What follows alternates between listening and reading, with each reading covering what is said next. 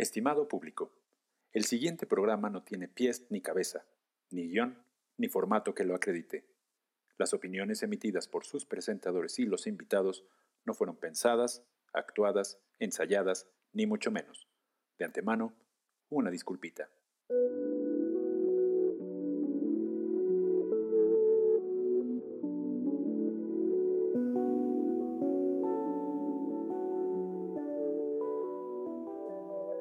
Buenas noches, buenas noches, damas y caballeros. Este es un programa especial de este su podcast titulado ¿Cómo llegamos aquí? Y es para mí un honor y un privilegio darle la bienvenida a mis hermanitos chulos, Lore Galicia. Hola amigos, ¿cómo están? Y al doctor Reno Tapia. ¿Cómo está, Doc? Hola, ¿qué tal? Pues bien, aquí contento por lo que vamos a aprender hoy de, emergencia. Vamos a aprender hoy de emergencia. Más que emergencia, estamos haciendo esta, pues este programa especial dentro del marco de, eh, pues de las fechas próximas a ocurrir. Eh, todos sabemos que se viene el 8 de marzo, Día Internacional de la Mujer, que pues es una fecha que se conmemora, que no se celebra para nada, se conmemora. Y, y bueno, pues quisimos, eh, pues como somos muy tarados eh, para hablar de temas serios y este siendo un tema pues muy importante para la realidad no solo nacional sino del mundo, pues quisimos traer a una especialista altamente capacitada, letrada, profesional en el tema y eh, a la cual le agradecemos muchísimo su colaboración. Y platícanos, Lore, ¿quién nos va a enseñar el día de hoy? Literal. Bueno, pues hoy amigos tenemos a Daniela Castro Alquicira. Ella es economista con una maestría en estudios latinoamericanos y próximamente doctora, así que abusados porque ya vamos a tener dos doctores hoy en el programa. Eh, y es bastante interesante porque su estudio en la economía está basado en el punto de vista crítico. Eh, muchas gracias, Dani, por estar aquí, por aceptar la invitación. No, pues a ustedes muchísimas gracias por la invitación. Este, cuando Renton me mm, escribió para invitarme, me dio mucho gusto. Este, pues la invitación, el programa lo he escuchado y es, es, es muy bueno. Y pues para mí es un honor estar aquí con ustedes. No, no, no, para, honor para nosotros. Literal. vamos a emular una de esas noches en la botica echando los, las cervezas con patada, como, como te gustan, Dan. Eh, un paquetazo. exacto, mezcales con cerveza. Con mezcal con cerveza. que regresen pronto esos días, que regresen pronto esos días, amigos. esperemos que, que ya, que nos vacunen pronto y podamos salir de la cueva. Yo ya estoy vacunado, pero sigo con las medidas. Estoy ya, pero ah. nosotros, todavía no, no podemos ir a chupar los tubos del metro todavía. Pero pronto, pronto, amigos. Pero bueno, eh, vamos a entrar ahora sí a lo que nos truje Chencha. Y eh, pues han de saber ustedes que, eh, que Dani, pues es experta en el tema, ¿no? Y, regresando al tema de qué es lo que ocurre el 8 de marzo, antes de, de entrar en materia, pues yo le pediría a Dani que nos platique y que, le, que se den un quemón nuestro auditorio de por qué trajimos a Dani, aparte de el palmarés que, que ya nos dijo Lore y, y, que aparte hasta diría que se quedó un poco corta porque ha hecho, Dani ha hecho un montón de cosas que esperemos nos dé tiempo de platicar. Eh, platícanos, Dani, ¿qué onda contigo? ¿Qué haces? ¿A qué te dedicas? ¿Dónde andas? ¿Cómo has estado? ¿Qué ha habido? Platícale un poco al auditorio ¿Qué hago? ¿Qué onda contigo? ¿Qué haces ahorita? Va, pues ahorita soy, eh, soy académica en la UNAM, en la Universidad Nacional Autónoma de México. Trabajo en el Instituto de Investigaciones Económicas, en una unidad de investigación que se llama eh, Economía Política del Desarrollo. Y este, pues hablar de economía política dentro del marco de los economistas es hablar como de los economistas de izquierda, ¿no? Entonces yo soy un economista, como bien decía Lorena, pues eh, de izquierda, crítica, Eh, que pues retomo eh, pues el marxismo para, para interpretar ¿no? la realidad, la realidad económica. Además, este, soy profesora de, de economía para, los, para, para, la licenciatura de estudios latinoamericanos, la Facultad de Filosofía y Letras de la UNAM. Pero más importante que eso, soy mamá y de una, de una pequeña este, bebé Emilia desde hace tres meses. Entonces, bueno, me estoy estrenando de mamá, pero es una, creo que dentro de todo eso me siento como que mi papel central en estos momentos es ese, ¿no? El de ser mamá. Qué bonito. Nos quedamos así de, mm", pero aparte, pues es una responsabilidad bien grande, ¿no? Que ya hablaremos del tema de género, pero, pero bueno, platícanos. Hay, hay, digamos que hay un pues hay un trecho importante entre ser economista y ser activista. ¿En dónde se juntan esas dos historias? ¿O qué pasa en la vida de, Dani que dice, me voy a dedicar a esto y voy a enfocar y quiero saber más y quiero ayudar? ¿Dónde, dónde nace Dani? Claro, pues eh, les comentaba tras bambalinas que mm, yo inicié eh, pues en la licenciatura eh, me llamó mucho el tema de la migración laboral. Entonces, eh, pues decidí que, por ahí me iba a ir, ¿no? Y e, al entrar como al mundo de, la investigación en, migración, me topé con una muy querida amiga, este, una colega que es la doctora Genoveva Roldán, que trabaja en el Instituto de Investigaciones Económicas, y ella me invitó a participar en un proyecto de investigación que estaban haciendo para una organización em, civil que se llama Incide Social. Incide Social, junto con otra eh, organización que se llama Sin Fronteras YAP, estaban impulsando una investigación em, sobre migración en el sur eh, de México, en Chiapas, en, en, el área del Soconusco chiapaneco. Pero cuando nosotros empezamos a trabajar el tema de migración, vimos que había un, un, nicho en la investigación que todavía no estaba como explotado, ¿no? O sea, si bien había investigaciones, no, no había como muchas, ¿no? Sobre el tema y era eh, sobre las mujeres migrantes aquellas mujeres, sobre todo guatemaltecas, hondureñas, salvadoreñas, que migraban a México y se asentaban en esta área del Soconusco, y muchas de ellas se dedicaban a la pizca eh, del café y de varios productos que ahí se, que ahí se, este, se cosechan.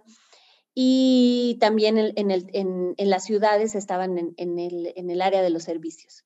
Y entonces nosotros veíamos que las mujeres tenían muchas necesidades, que tenían eh, limitaciones para proteger sus derechos laborales, tenían limitaciones para que eh, cuando nacían sus hijos aquí en México, ellas los llevaban al registro civil y las autoridades mexicanas no querían registrar a sus hijos a pesar de que eran nacidos en México, ¿no? y esto era porque les pedían una identificación para poder registrar a sus hijos. Y pues ellas tenían la identificación de sus países de origen y aquí no se las hacían válida, ¿no? Entonces, pues es una gran violación a los derechos humanos, ¿no? Este, les estaban eh, pues coartando el derecho a la identidad a sus hijos y también en el tema de salud, ellas no podían acceder al, pues, al, a los servicios de salud eh, más básicos, ¿no? Entonces, lo que hicimos, eh, ya después estas dos organizaciones sacamos este, una investigación eh, sobre pues estas limitantes a sus derechos y nos juntamos con otras organizaciones como IMUMI, que es el Instituto de las Mujeres en la Migración, este, ONU Mujeres, em, em, ¿quién más? Eh, el Instituto Nacional de Salud Pública, y lo que decidimos hacer pues fue activismo, ¿no? Tocar pues puertas pues de gente que, mm, que pues tiene una decisión eh, dentro de las cámaras, ¿no? Este, diputados, senadores. Una, para proteger los, el derecho a la identidad de los niños eh, nacidos de mujeres eh, migrantes. y ahí veíamos que sobre todo era que los ministerios públicos no estaban capacitados, en que, en que pues eso es un derecho, ¿no? De que en la Constitución dice que cualquier persona que es nacida en, en, territorio mexicano, pues es mexicana. Y entonces eh, empezamos a hacer fuerte trabajo de capacitación de los ministerios públicos eh, para que no les pidieran la para que hicieran algo tan sencillo como dejarles de pedir la identificación a las mujeres, ¿no? Luego también en el tema de salud, pues logramos hacer que se ampliara, en ese entonces estaba el Seguro Popular, eh, que se ampliara el, Seguro Popular para atender a la población migrante, lo cual logramos. Eh, fue una de las tareas, eh, pues de los éxitos, ¿no? Que tuvimos este grupo de trabajo. Y ahí me di cuenta que no hay otra forma en, que la, investigación trascienda si no es a través del activismo. ¿No? Y entonces ahí hicimos un, un, pues un eslabón estratégico entre las organizaciones civiles y la academia para eh, lograr que estos derechos, eh, pues que fue un, un, paso pequeño, pero digamos que pues un gran logro para ellas, ¿no? Para que, los hijos tuvieran acceso a la salud, a la identidad y pues para ellas proteger este, ciertas cuestiones en el tema laboral. Oye, Dan, y es que cuando se habla de migración, generalmente en México tenemos la idea de que la migración o el que migra es el hombre, ¿no? O sea, y muchas veces en los pueblos siempre se oye, es que es, es, es un pueblo de puras mujeres, porque todos, principalmente en la zona del Bajío, en Zacatecas, Guanajuato, toda esa zona, como que se habla mucho de la migración del hombre, ¿no? Del hombre, del hombre, del hombre. Y todo el mundo cree que nada más el hombre migra, ¿no? El hombre se va, el hombre deja los hogares. Entonces, yo creo que todo tu trabajo se enfoca, ¿no? O bueno, te diste cuenta que, que todo va hacia allá y ahí es donde pues entra tu, tu activismo, ¿no? Sí. Así, con todo. Sí, justo esas fueron este, como mitos que fuimos desmontando, ¿no? Cuando íbamos investigando, cuando íbamos con las mujeres, este mito de que las mujeres no migran, ¿no? También mucho por el estereotipo, de, por estos estereotipos de género que, que la mujer es la que es la, la, principal responsable del hogar y entonces ella es la que se queda, ella es la que cuida, ella es la que, pero hay, este, pues una eh, por lo menos desde 1960, que es donde tenemos datos, que las mujeres y los hombres migran en una proporción muy similar, ¿no? Dentro del total de la migración este, laboral internacional, la mitad son hombres y la mitad son mujeres, ¿no? Y esto desde por lo menos 1960, pero no, es, no se hablaba de eso, ¿no? Este, se hablaba como de la migración en general, como si las características de los hombres y las mujeres dentro de los flujos migratorios fueran iguales y no lo son. ¿No? Entonces, es, justamente eso fue una de las cosas que nos impulsó a seguir investigando. Después este, de eso, eh, hicimos un, un, simposio, tuvo, hubieron cuatro emisiones de ese simposio que se llamó este, Feminización de las Migraciones y Derechos Humanos. Y ahí pues logramos traer gente de, eh, mm, la Universidad de La Laguna, de Argentina, de, este, de Madrid, eh, de México, por supuesto, eh, pues investigadores, todos ellos que estábamos discutiendo el tema, ¿no? Que estábamos discutiendo cómo íbamos a hacer o cómo, cómo, cómo hacer para desmontar este tipo de mitos.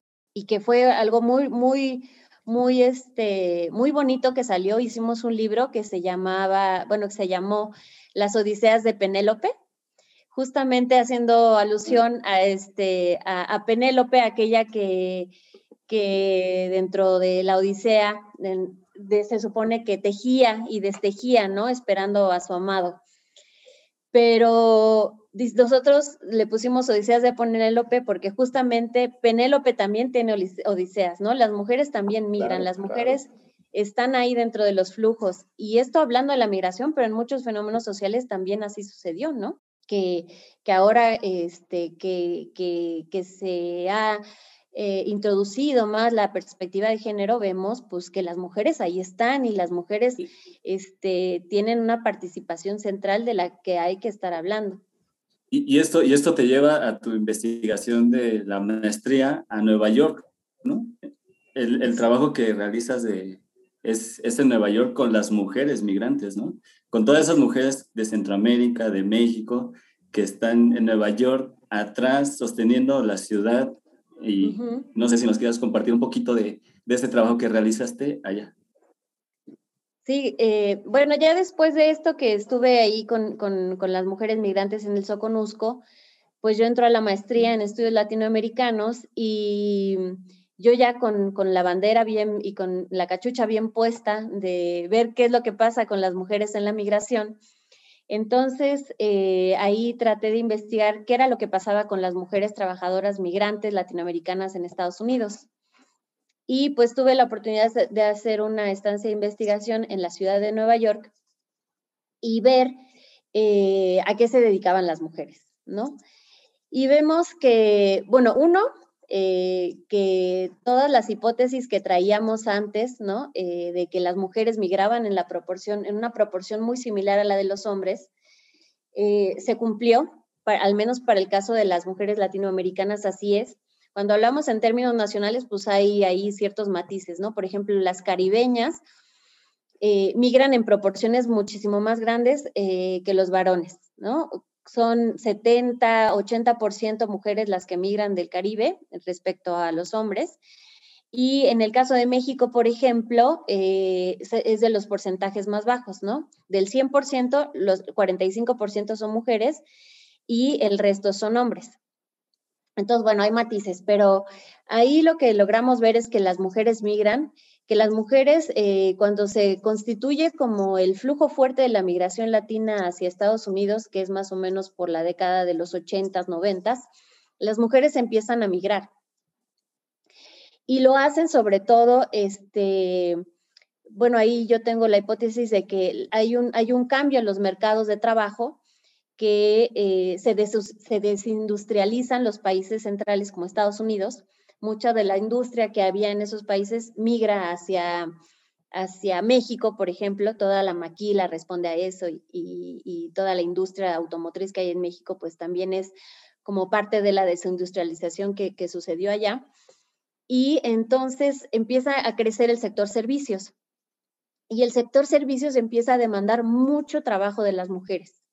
Empieza a demandar trabajo, eh, trabajo doméstico, trabajo de cuidados, y trabajo en los servicios, en servicios como preparación de alimentos, en los restaurantes, en los bares.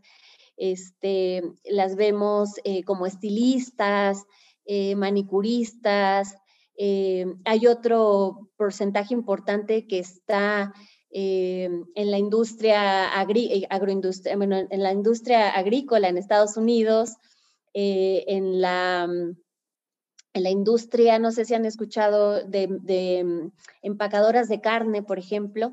Y ahora eh, eh, tuvimos un evento hace unos días y me enteré que justamente empiezan a ser muy importantes en todos los servicios eh, de reparto, ¿no? en Amazon, por ejemplo, las bodegas de Amazon, son sobre todo las mujeres las que están ahí empaquetando, este, ordenando los anaqueles y es un, las vemos ahí, y, pero no vemos, comúnmente no se ve cuáles son las características específicas de ese trabajo, ¿no?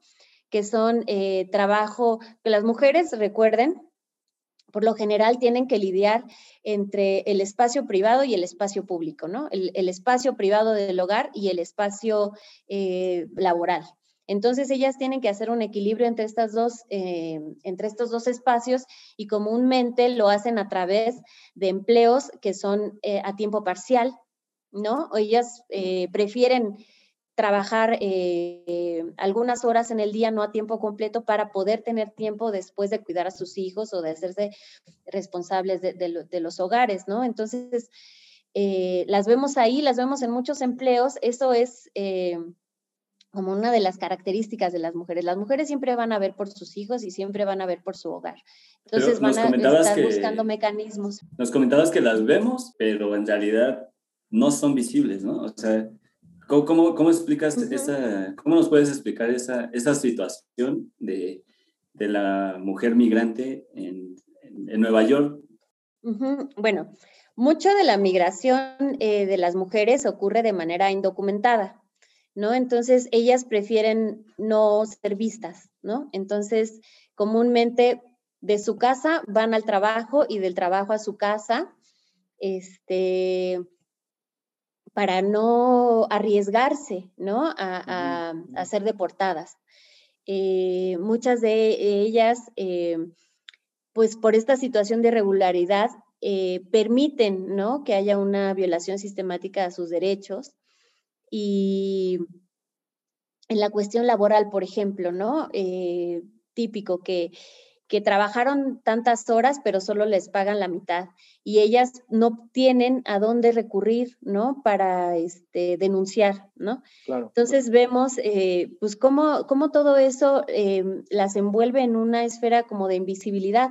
De, por un lado, ellas no quieren ser vistas, pero también por el otro lado, no hay una, no se valora socialmente toda la labor que hacen, que hacen los migrantes en general y las mujeres en particular, ¿no? Y esto, bueno, se ve a través pues, de los pagos en los salarios, de que no este, se valora su trabajo, eh, incluso los, los, trabajos que desarrollan las mujeres eh, rayan en la esfera de la informalidad, ¿no? Porque muchas de ellas, pues, eh, los contratos que tienen con sus empleadoras son verbales, no hay un contrato por escrito, eh, no cotizan en la seguridad social. Entonces, pues para mm, las instituciones ¿no? Eh, laborales parecería que no están dentro del mercado de trabajo, pero sí están ahí, ¿no? Sí, pues es la fuerza... La fuerza laboral. La fuerza laboral, justo. Que nosotros creemos que Nueva York son las luces, la, la diversión, como todo eso, pero atrás de todo eso hay una población pues vulnerable y, como dices, invisible, ¿no? A la, a la sociedad. Muy bien, Dan, pues eso está... perdón, Roy, y, tan están ahí que, que, que, que, podríamos decir que también son sectores de la población que básicamente hacen que camine ese sistema, ¿no? O sea, que son, que, que puede que sean invisibles, pero están en todas las esferas, ¿no, Dani? Que nos platicabas hace ratito tras bambalinas, pero eh, pero sí, o sea, que están en todas las esferas, que están en todos los servicios, que están en las casas, están en los negocios, están, en las grandes corporaciones, están en los cafecitos, están, están seguramente en los servicios públicos también, ¿no? Entonces... Que dan sostén a una ciudad tan grande como Nueva York, ¿no? claro, y, y de ahí yo, a mí me gustaría brincarme que no nada más estamos hablando de Nueva York, ¿no? O sea, que eso puede, suena como muy lejísimos, como a 8000 kilómetros de distancia, quién sabe cuánto estemos, pero a fin de cuentas, ah, Perdón, Rey, es que, me, falla, me fallan las distancias. Todavía, como no conozco, pues no me falla la distancia, ¿no? Pero, pero eso es una realidad que vivimos también aquí en México, en nuestro país, en nuestra colonia, y muy seguramente y tristemente con el vecino o con la vecina, ¿no? O sea, es, una realidad que nos pega a todos, aunque, aunque queramos pensar que no es así. Y, bueno, esto nos lleva al tema de, de, la conmemoración del día de mañana, 8 de marzo. Y a mí me gustaría, Dani, que nos platicaras por qué el 8 de marzo, por qué está esa fecha calendarizada, por qué esa fecha no se festeja ¿por qué? O sea, ¿qué, qué pasa con las mujeres que, que, que o, qué pasa con este mal comportamiento que es, ay, una rosa, o no sé, o felicidades? ¿qué pasa con eso? ¿Qué pasa el 8 de marzo, Dani? Bueno, el 8 de marzo eh, se conmemora, como bien dices tú, eh, una huelga de trabajadoras textiles en Estados Unidos. Esa huelga eh, tristemente terminó en muchas mujeres muertas por la represión policíaca.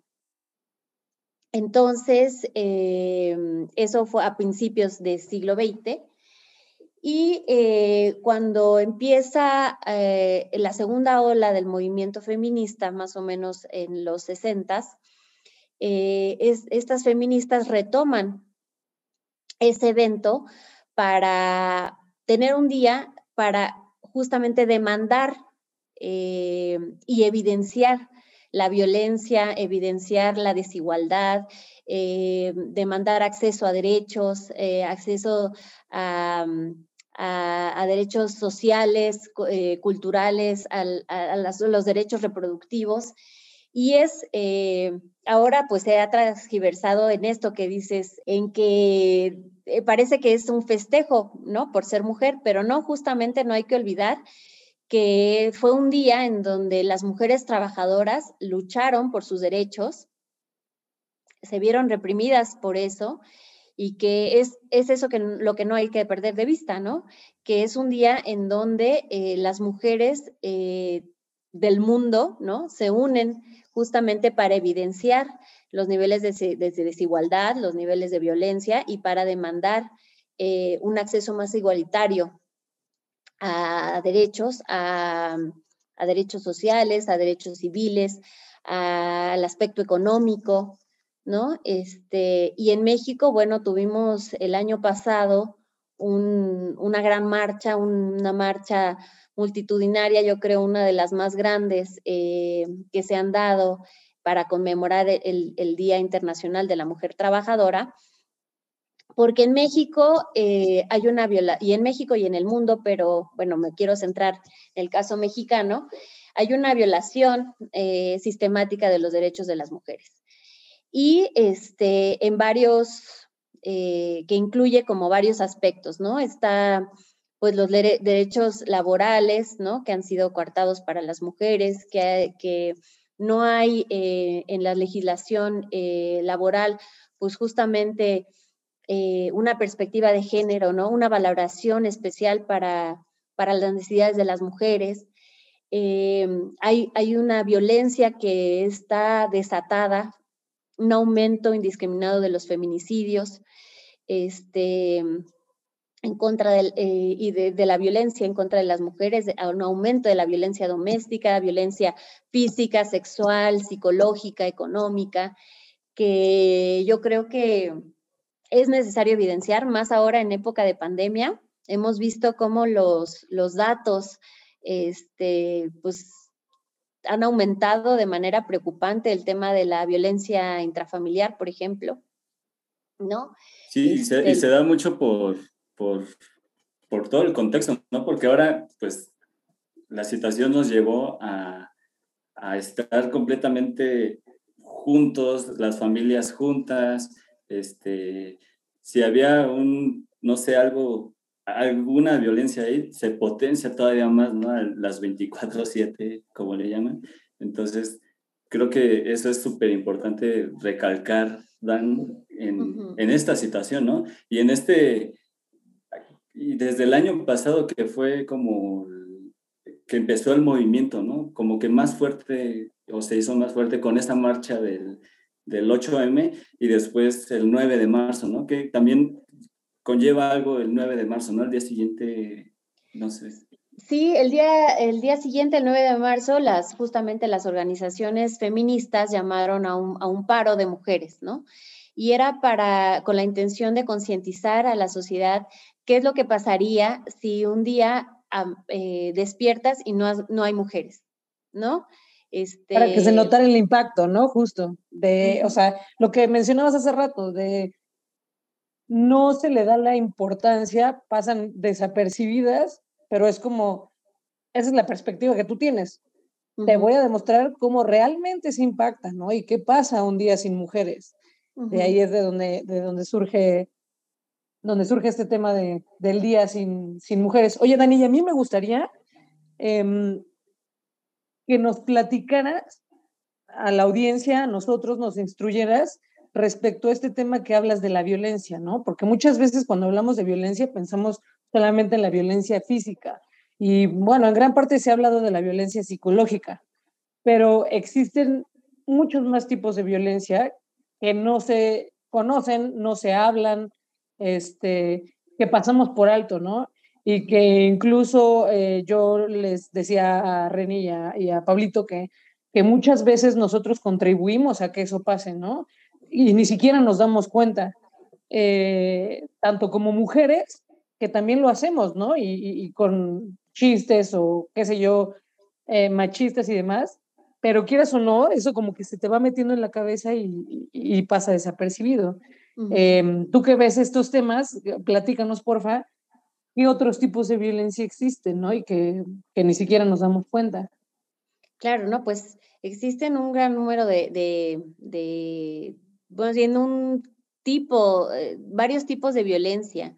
Está, como tú bien dices, pues la violencia física, ¿no? La violencia sexual, eh, está la violencia psicológica hacia las mujeres, insultos, ¿no? Que la pareja eh, le deja de hablar, que la maltrata, que la humilla, todos esos pues son, son este, violencia psicológica, la violencia económica, por ejemplo, eh, las, las, las, mujeres que están están dedicadas a su hogar y que solamente eh, trabaja el, el, el, varón, ¿no? Y que se enoja y decide ya no darle dinero, ¿no? Por ejemplo. O no te voy a dar dinero y a ver cómo, esa, esa típica canción de pagas la renta, el teléfono y la luz, ¿no? A ver cómo le haces. Este, pues justamente también es, es violencia eh, económica está pues la violencia eh, de los medios también, ¿no? Eh, ahora todo con, con, las redes sociales, con el, eh, pues el acoso en redes, también es un, es un tipo nuevo de violencia. En fin, yo creo que, este, como dices, también hay violencia de las mujeres contra las mujeres, ¿no? Ahora han sacado este concepto de sororidad, este, que hace como alusión al, concepto de fraternidad, ¿no? Eh, fraternidad eh, para los hombres, sororidad para las mujeres, este, porque justamente, y se habla mucho de eso, que luego son las mujeres, las madres, por ejemplo, quienes están eh, en la educación, por ejemplo, de los hijos, en la crianza, este, las mujeres, las madres, ¿no? Sobre todo de, épocas anteriores, pues todavía em, este, ¿cómo, ¿cómo, decirlo? Este, heredan, ¿no? Ejercen. ejercen ciertos este, estereotipos, ¿no? Pues todo tiene que ver también este, con los estereotipos de género, ¿no? Este, el, el género es una, eh, es un, este, una forma en la que se ordena la sociedad y los estereotipos de género o los roles de género son eh, aquello que la sociedad espera de hombres y de mujeres, ¿no? Este, y lo, digo así binario porque en los, la sociedad espera justamente en, dos géneros, ¿no? No se amplía como a todo el espectro que, ahora hemos visto que, que hay, pero casi siempre hay cosas que se esperan de la mujer y cosas que se esperan del hombre. Y cuando uno se sale de ese, de ese patrón de ese papel, entonces vienen eh, pues dificultades, ¿no? Eh, uno como, como feminista, ¿no? Se siente como que no, hayas, no, no te hallas en un lugar o, no hay ese papel que te han puesto en realidad como que no te queda tan bien, ¿no? Claro. Oye, Dani, y ahí, perdón. Sí. Yo quisiera justo que, que, nos ayudaras a, a, explicarnos este tema del feminismo, ¿no? Porque creo que mucha gente como que lo tiene ahí medio, medio confuso. Escuchamos estos términos del feminazi, del feminismo, del machismo y demás, pero yo creo que le puedes preguntar a cinco personas y las cinco personas te van a decir cosas totalmente diferentes, ¿no? Entre hombres y mujeres, ¿no? Entonces, ¿nos podrás explicar de qué va esto del feminismo? Claro, pues el feminismo, este, yo lo entiendo como algo muy sencillo, ¿no? El feminismo es eh, considerar que las mujeres son sujetas de derechos, al igual que los hombres, ¿no? Que ellas eh, tienen el derecho sobre sus cuerpos, eh, tienen derecho al acceso a la legislación, al igual que los hombres, ¿no? A la protección de sus derechos humanos. Y muchas veces eso parecería sencillo como de, ah, sí, las mujeres tienen derechos, todos tenemos derechos. Pero las, para cuando hablamos de, mujer, de las mujeres, hemos visto a lo largo de la historia que hay más problema como para que eso se, sea en la práctica, ¿no? Para que realmente seamos eh, sujetas de derecho. Primero, eh, cuando hablamos de derechos sexuales y reproductivos, ahora que se están discutiendo el derecho al aborto legal, seguro y gratuito, este, en, varias partes de, América Latina, en, México y en algunos estados, como el estado de Quintana Roo, que justamente esta semana estaba discutiendo el tema. Este, ahí, ¿por qué se tendría que estar discutiendo eso si la mujer tiene libre ejercicio sobre su sexualidad y sobre su reproducción? O sea, ¿por qué o sea, los hombres no, no están peleando este, cómo, cómo, cómo eh, ejercer su sexualidad, ¿no? O cómo, eh, cómo acceder, ¿no? A esos derechos sexuales y reproductivos. Los hombres no están en eso porque los hombres ya lo tienen por sentado, ¿no? Y las mujeres entonces eh, están buscando justamente tener acceso al aborto legal, seguro y gratuito, porque a fin de cuentas es su cuerpo, ¿no? Entonces vemos cómo parecería que sí, ¿no? Hay, derechos para todos, pero para las mujeres, híjole, ¿no? Como que... Y esa parte del aborto es como súper, como, no sé, hasta bloqueada por el sistema, ¿no? ¿No, Dan? O sea, es tan... ¿Cómo, cómo, cómo explicarlo? Tenía la idea, pero... Es tabú, es un tabú, y no nada más, o sea, para el sistema, sino también para la misma sociedad, ¿no? Lo que decía Dani. O sea, la, lucha, la lucha es tan obstaculizada. Ah, es obstaculizada, sí, por el sistema que, que, es muy difícil, ¿no? O sea, hace muy difícil que, que la mujer decida sobre sus, sobre sus derechos, ¿no? Es que más bien, y justo ese es el tema, ¿no? O sea, sí lo decide, pero al final esa decisión que conlleva, ¿no? Es la consecuencia, que no tienes este, estas oportunidades de, de hacerlo de manera segura, ¿no? Entonces, ¿qué haces? Ah, pues te vas entonces a, a, lo clandestino, que no sabemos qué vaya a pasar, pero pues lo voy a hacer, la decisión yo la tengo, ¿no? El cómo, ese es justo el problema, que ese es el, el tabú, ese es el, el tema del, yo creo que es más de la ideología de la religión, que justo es este prejuicio de, no, no, pues es que cómo, cómo vas a matar a, a un, ¿sabes? A un ser. No sé. Sí. Y está la otra parte, ¿no? Como de, es que las mujeres tienen que ser madres, ¿no? Todas, todas tienen que ser, o sea, todas, todas tienen el instinto, todas tienen que ser madres y este es como el, el destino de las mujeres, ¿no? Las mujeres nacieron para ser madres. Y eso justamente hay que deconstruirlo, ¿no? Las, hay mujeres que queremos ser madres y hay mujeres que no quieren ser madres y las dos están bien, ¿no? Entonces, este, pero cuando, cuando eh, parece algo sencillo decir como el feminismo es decir que las mujeres tienen derechos, este, pero la teoría es muy fácil, el ejercicio ¿no? no, no es tan sencillo, ¿no?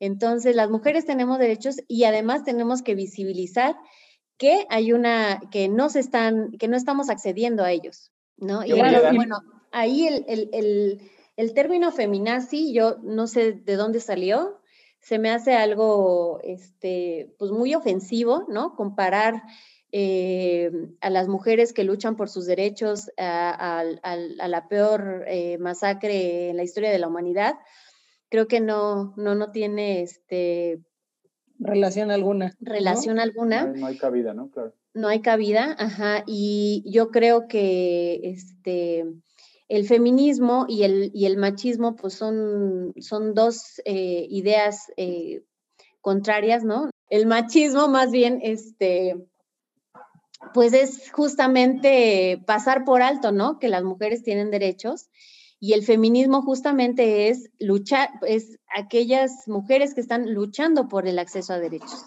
¿no? no, no, hay, hay, muchos tipos de feminismo, eso es importante decirlo. Hay el, feminismo de la igualdad, hay el, feminismo de la diferencia, hay este, quienes somos feministas marxistas, otras que son este, feministas más neoliberales.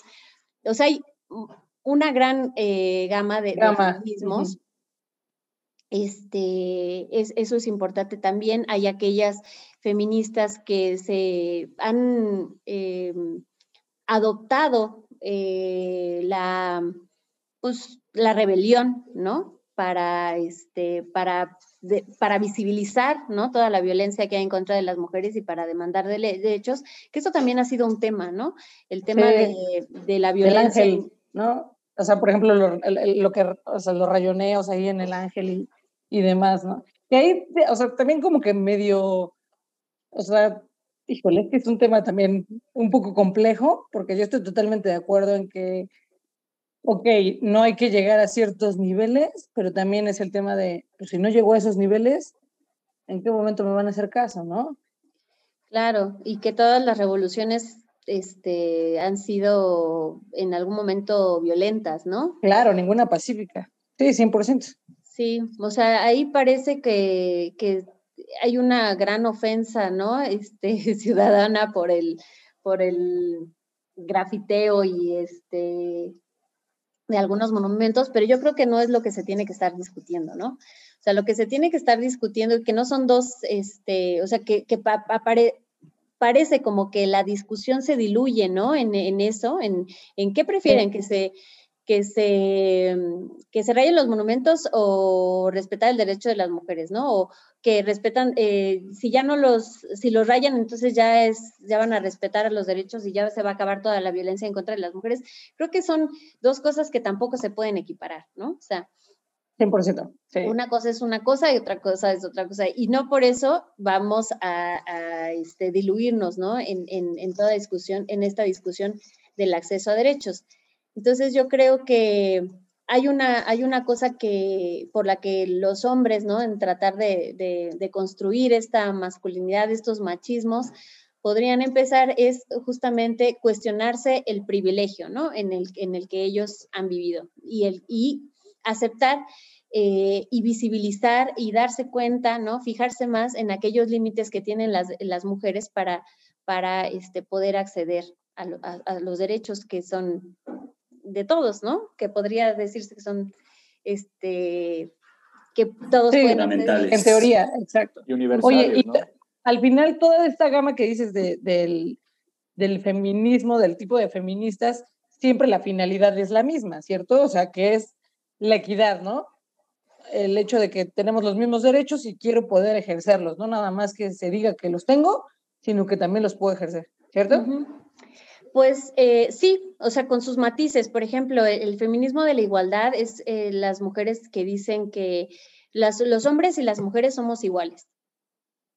¿No? Y entonces eh, tenemos, por tanto, que acceder a los mismos derechos.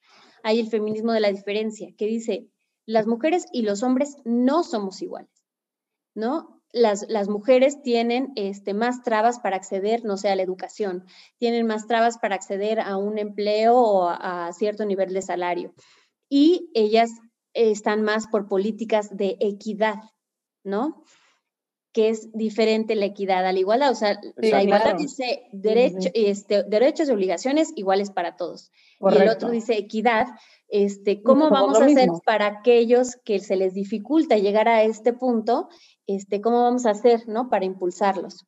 Claro. Y hay ciertas políticas que se han impulsado como las cuotas de género, por ejemplo, ¿no? Que también son muy discutidas este, dentro del, de la Cámara de Diputados, de los senadores, partidos políticos ya tienen cuotas de género, en las universidades empiezan, en algunas empresas también. Entonces, este, que también es discutible, ¿no? Eh, si es por ahí por donde tenemos que ir para lograr este, que la igual, la, pues sí, la equidad entre hombres y mujeres. Entonces hay, hay varias formas, eh, no hay tampoco un consenso, ¿no? De cómo vamos a llegar a esa sociedad ideal, ¿no? Que nos imaginamos en donde los hombres y las mujeres, este, sean diferentes, este, sean iguales socialmente a pesar de que son diferentes, ¿no? Porque yo soy de la idea de que hombres y mujeres somos diferentes, este, pero en el marco de la sociedad deberíamos de ser iguales. Bueno, y tú, Dan, eh, ¿cómo, ¿cómo ejerces tu feminismo o cómo nos podrías explicar desde dónde tú haces eh, esta, esta lucha esta, o, el feminismo que practicas? Yo soy del, de la rama, bueno, si nos podríamos poner un nombre, de, la, ¿no? de aquellas feministas marxistas, ¿no? Que mm, el, feminismo marxista se da cuenta de que, pues, de que hay desigualdades eh, que tienen que ver con el género de las personas, pero que tienen que, pero que la lucha para deconstruir, para emanciparnos de esa subordinación este, del, de, los, de las mujeres, ¿no? Este, bajo los hombres, eh, no puede ir por encima de la lucha de clases. Debe ir a la par, ¿no? Entonces, la lucha este, para la emancipación de, del, del, trabajo, ¿no? De los trabajadores, tiene que ir a la par de la lucha por la emancipación de las mujeres, ¿no? Entonces, y hay, hay quienes dicen que no, quienes dicen, hay otras feministas que dicen no, eh, que se separan de esta idea de que, del marxismo y dicen eh, que primero es emancipar, o sea, es eh, dar la lucha eh, de mujeres entre hombres, ¿no? Para la igualdad, y luego ya será la, revolución socialista, ¿no? Pero nosotros decimos que se tiene que dar a la par. Ok, ok, ok. Oye, Dani, y digo, es, es un tema bien, bien, bien, es complejo. Este tema es, es, muy complejo porque si nos remontamos al, al mero inicio del movimiento del 8 de marzo, estamos hablando que fueron principios del siglo XX y hoy, en siglo XXI, un siglo después, estamos peleando por lo mismo, ¿no? O sea, estamos, seguimos teniendo el mismo problema. Hemos visto avances tecnológicos, avances sociales, económicos, eh, avances en, muchísimos aspectos de la vida eh, social, económica, política del mundo, no nada más del país pero en este tema de la equidad de género seguimos igual de mal, ¿no? Y, yo creo que, eh, creo que una buena parte de este problema es que es un tema desgraciadamente tan presente que se hace invisible, ¿no? O sea, yo creo que, y no, sé la verdad, o sea, cómo es, qué, qué, qué, aquí viene mi pregunta, o sea, porque se me traba la lengua, porque es un tema que me cala mucho, la verdad, porque eh, me cala porque, porque suena ajeno, pero tengo hermana, tengo una hermana a la cual amo y tengo a mi mamá y tengo a mi, a mi, a mi gordita y las tengo a ustedes como amigas y no me cabe en la cabeza que, que, que, que sufran todo esto. No, no, es que me, no es que no me quepa porque no lo crea, porque estoy seguro que sucede y me da muchísimo coraje, pero no quisiera que pasara, ¿no? Entonces, eh, yo preguntaría, pues yo te pregunto a ti, Dani, porque pues, te invitamos hoy, ¿verdad? Eh, ¿Qué podemos hacer, Dani? O sea, ¿qué, nos queda a nosotros como, eh, pues, como género opuesto, ¿no? Desde nuestra Ah, que eso es algo que yo te quería preguntar antes de seguir con mi pregunta. Ahorita comentabas perspectiva de género. ¿Qué es eso? Explícame qué es eso de perspectiva de género. Bueno, les decía que en la sociedad hay roles, ¿no? Roles que se le asignan a las mujeres y roles que se les asignan a los hombres. Entonces, eh, perspectiva de género justamente es em, tomar en cuenta eso, ¿no? Como que el, género eh, hace que la experiencia ¿no? social de las mujeres sea diferente a la de los hombres. ¿no? No es solo, cuando hablamos de perspectiva de género, no es solamente hablar tantos hombres y tantas mujeres, sino cuáles son los efectos eh, sociales, culturales, este, políticos, las implicaciones institucionales, económicas que tiene toda esa carga, ¿no? Este, del, estereotipo, del, del, papel, ¿no? Que la sociedad espera para las mujeres y para los hombres, ¿no? Por ejemplo, en el caso de la migración, que siempre se habla de que las mujeres, eh, esto que decía Renato, ¿no? Las mujeres no migran, y entonces uno se va con el estereotipo este, así. Pero entonces cuando uno va, llega y se pone, en, empieza a leer sobre migración, investigar sobre migración, y cuando, y cuando traes la perspectiva de género, ¿no? O sea, traes, este, traes la semilla de la perspectiva del género a la, la, migración, vas a, vas a empezar a ver que la migración ocurre de tal forma si uno es hombre y ocurre de tal forma si uno es mujer, ¿no?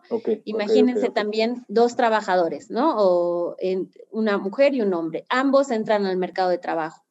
Cuando uno es, cuando es mujer, tiene ciertas características su inserción y cuando es hombre tiene otras. Por ejemplo, en el caso de la mujer, se va a inyectar eh, actividades que, sean que, generalmente son propias de la mujer, ¿no? Que tienen que ver con, con el tema de cuidados, que tienen que ver este, con el tema del trabajo doméstico. Y eso no es para los hombres, ¿no? Las mujeres además se insertan y van a tener que hacer este equilibrio que les decía entre, este, el, entre cuidar a su casa y, traer dinero a, la casa también, ¿no? Y eso para los hombres se resuelve, ¿no? Porque, digamos, se delega esa, generalmente, ¿no?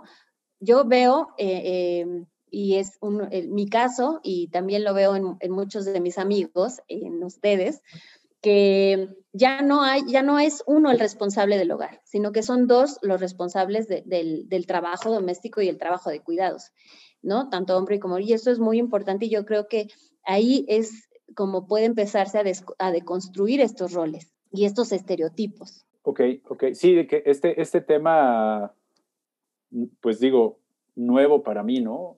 Que, que es el tema de la carga mental que he de decir que, pues, que, que conozco eh, ese, ese tema por, pues, por mi pareja, ¿no? Por mi nani que tengo aquí a, mi, aquí a mi izquierda y que me dice, oye, pues, o sea, digo, para los que están allá afuera y que viven con su, con su, con su mujer o con su lo que sea, estamos tan, tan cegados, o voy a decir, sí, cegados, que no nos damos cuenta que la, que la cuestión de la casa es ponerse de acuerdo entre los dos, ¿no? O sea, que muchas veces, digo, pues tú, tú dime en qué te ayudo, pero pues no es cuestión de ayudar, es cuestión de repartir las tareas y que cada quien haga lo que tiene que hacer. Aquí el tema de la carga mental es que, y no son palabras mías, espero no decir una estupidez, pero estoy parafraseando el término de, la carga mental, es que la mujer, precisamente por el cumplimiento de los roles que nos está imponiendo la sociedad, o sea, tiene en la cabeza todas sus cosas que tiene que hacer y ahorita en la pandemia se deben estar volviendo locas, que tienen un chorro de cosas que hacer y aparte tienen la carga mental de resolver algo que se tiene que hacer en la casa,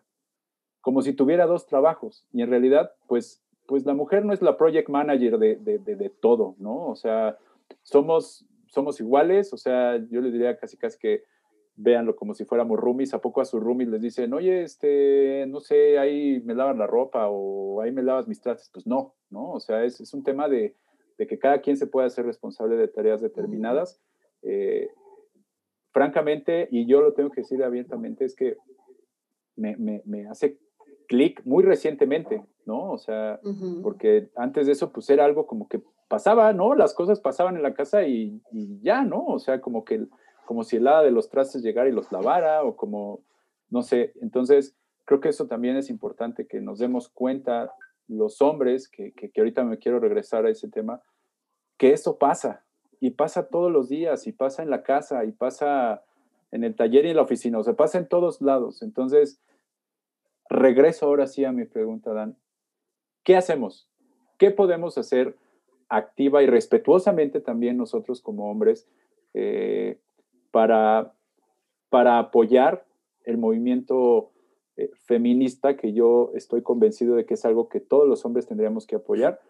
Eh, primero entender y después apoyar, ¿no? Pero, eh, ¿qué hacemos, Dan? ¿Qué, podemos hacer nosotros como, como hombres para apoyar el movimiento?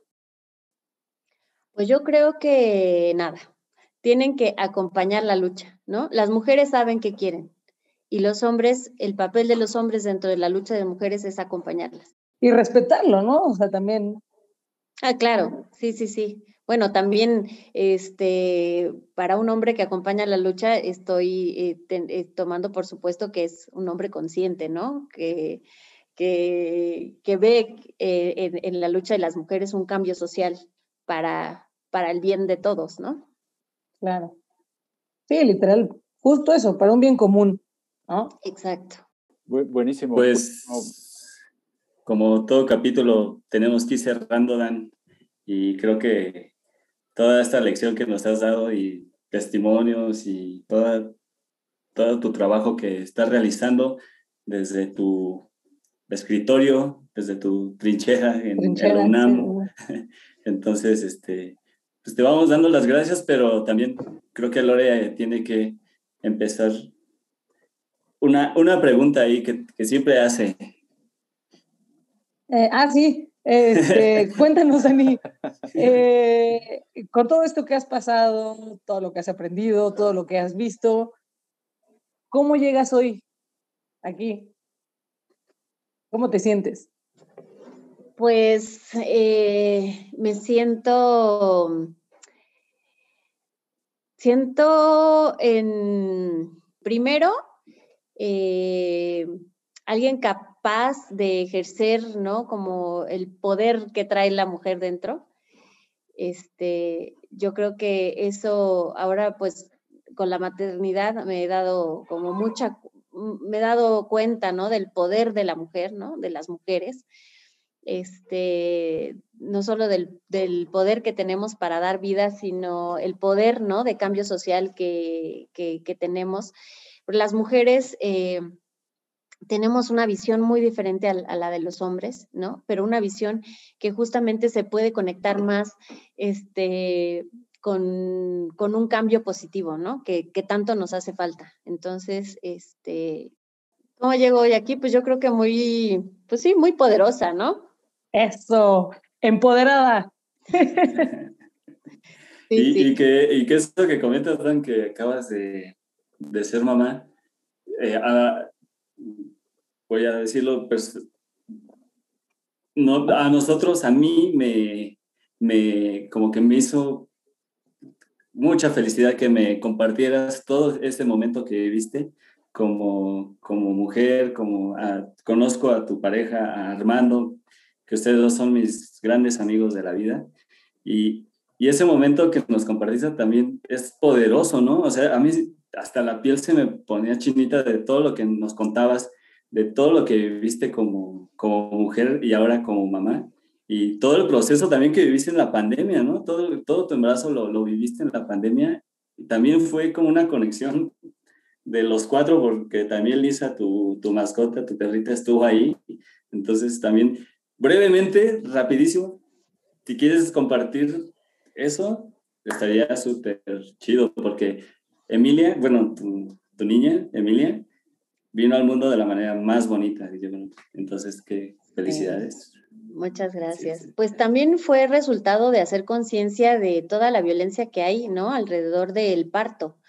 Este, de la violencia obstétrica, yo lo veía pues que también era una constante con las mujeres, ¿no? Que, que hablaban de sus partos como algo como un proceso doloroso, ¿no? Como un, proceso casi de duelo por toda la violencia, ¿no? Que se había ejercido en contra de ellas. Y entonces eh, yo decía, yo no quiero que eso me suceda, ¿no? Yo quiero tener eh, decisión sobre mi cuerpo, sobre mi parto, sobre mi proceso. Y entonces, afortunadamente, me pude hacer de un equipo de, profesionistas, eh, de profesionales de la, de la salud, ¿no? Una obstetra, una pediatra y una dula que tenían esta misma idea, ¿no? Y que justamente creen en el poder de la mujer para, para parir. Las mujeres, este, e, un parto fisiológico es aquel en donde eh, pues la mujer está consciente de que su cuerpo está, está diseñado, ¿no? Para, para parir. Entonces, eh, que la mujer puede hacerlo sin necesidad de que un médico le administre eh, anestesia, ¿no? O que, la mujer tenga la libertad de, de parir en la posición que ella quiera, ¿no? Este, en donde ella quiera, este, si es en el agua, si es en la cama, si es en sentada, si es parada, si. Entonces, justamente que, haya esa libertad, además que es, muy importante, por ejemplo, las hormonas de, pues todas las que se producen dentro del parto, ¿no? Este, para la recuperación de la mamá, para la conexión con el bebé, para la lactancia. Entonces, yo quería que fuera todo este, eso, pero pues justamente pensando en, ese poder, ¿no? Que, tienen las mujeres. Y entonces mi pareja estuvo este, conmigo, ¿no? Acompañándome, viviendo el momento, este, respetando cada una de mis decisiones. Eso es muy importante. Y Emilia nació un 22 de noviembre a las 11 de la noche en agua, muy bonito todo. Y yo creo que eso también, ¿no? Es uno de los elementos que los, eh, por los que me siento así, ¿no? Poderosa, porque es, yo soy muy afortunada y por eh, tener, ¿no? La posibilidad de, de, de, visualizar un parto, ¿no? Y hacer todo para que el parto fuera como, como yo quisiera. Y eso muchas, muchas mujeres no lo tienen y eso tenemos que pelearlo, ¿no? Ahora pues ha aumentado muchísimo las, las cesáreas, ¿no? En, México y en toda América Latina, cesáreas innecesarias para atraer al, este, al, mundo a los bebés. Y hay que hacer conciencia, ¿no? Que eso es parte de la violencia obstétrica. Llena. Entonces, pues. órale. Pues muchísimas gracias, Dan. La verdad es que eh, esta, esta participación, hemos de decir, hemos de ser muy sinceros que fue eh, muy súbita, pero en ningún momento nadie dijo que no. Todos dijimos que, sí, que se tenía que hacer. Eh, como pues, todos sabemos, es un programa que, que, pues, intentamos reírnos, intentamos eh, pasárnosla bien chido y decir puras estupideces que muy bien se nos da, pero no podemos hacer como que no pasa nada, ¿no? Y, y este tema yo creo que es algo que, que se tiene que tocar todas las veces que sea necesario. Y qué mejor que contigo, Dan, que, pues te conocemos, que te queremos, que sabemos, sabemos perfectamente, que sabes perfectamente bien de lo que estás hablando. Así que muchísimas gracias, Dan, muchísimas gracias por tu, por tu participación y que ya pronto nos abran la botica para podernos echar unos, unas chelas con patada, ¿no? Ándale, patada y coscorrón. Eh, sí, pues muchas gracias por aceptar la invitación. Dani, muchas felicidades por Emi, eh, pero sobre todo, gracias por la gran labor que estás haciendo en nombre de la sociedad, pero especialmente como mujer. Te lo agradezco. No, pues es, es un gusto, la verdad, estar, eh, aportar, ¿no? Un, un granito a, a, esto, a, a esta lucha. Y creo que es algo que no se va a dar por sí solo, que tenemos que estar ahí luchando, eh, evidenciando, este, demandando eh, todos los derechos, demandando hasta lo imposible, ¿no? Porque en una de esas se vuelve posible y este mundo eh, va a mejorar. Rey, pues yo, pues darte las gracias también, Dan, y por hacerte el espacio, ¿no? O sea, hacerte el espacio en, en tu vida ahorita que, ha dado un giro totalmente bueno, positivo, fuerte, poderoso y que, nos lo compartes aquí, que nos compartes tu, lucha. Entonces, eh, de verdad que te admiramos y, creo que son las personas que, a las que les queremos dar voz y gracias por, por tu voz aquí y por inspirar eh, el movimiento de la lucha. Gracias. Muchas gracias, amigos. Y bueno, pues eh, este fue el programa especial dentro del marco de las actividades del día 8 de marzo. Amigos, leamos, leamos, estemos informados, revisemos todo lo que tengamos que revisar. Eh, no hagamos eh, como que no pasa nada, todos sabemos que pasa, todos hemos sido partícipes aún sin querer y, respetemos y escuchemos, ¿no?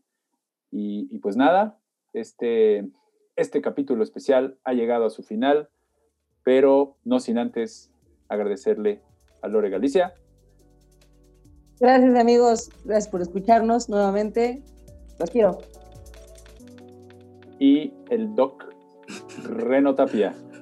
Muchas gracias y nos vemos en la próxima Cambio y Fuera. Esto fue como llegamos aquí. Cambio y fuera.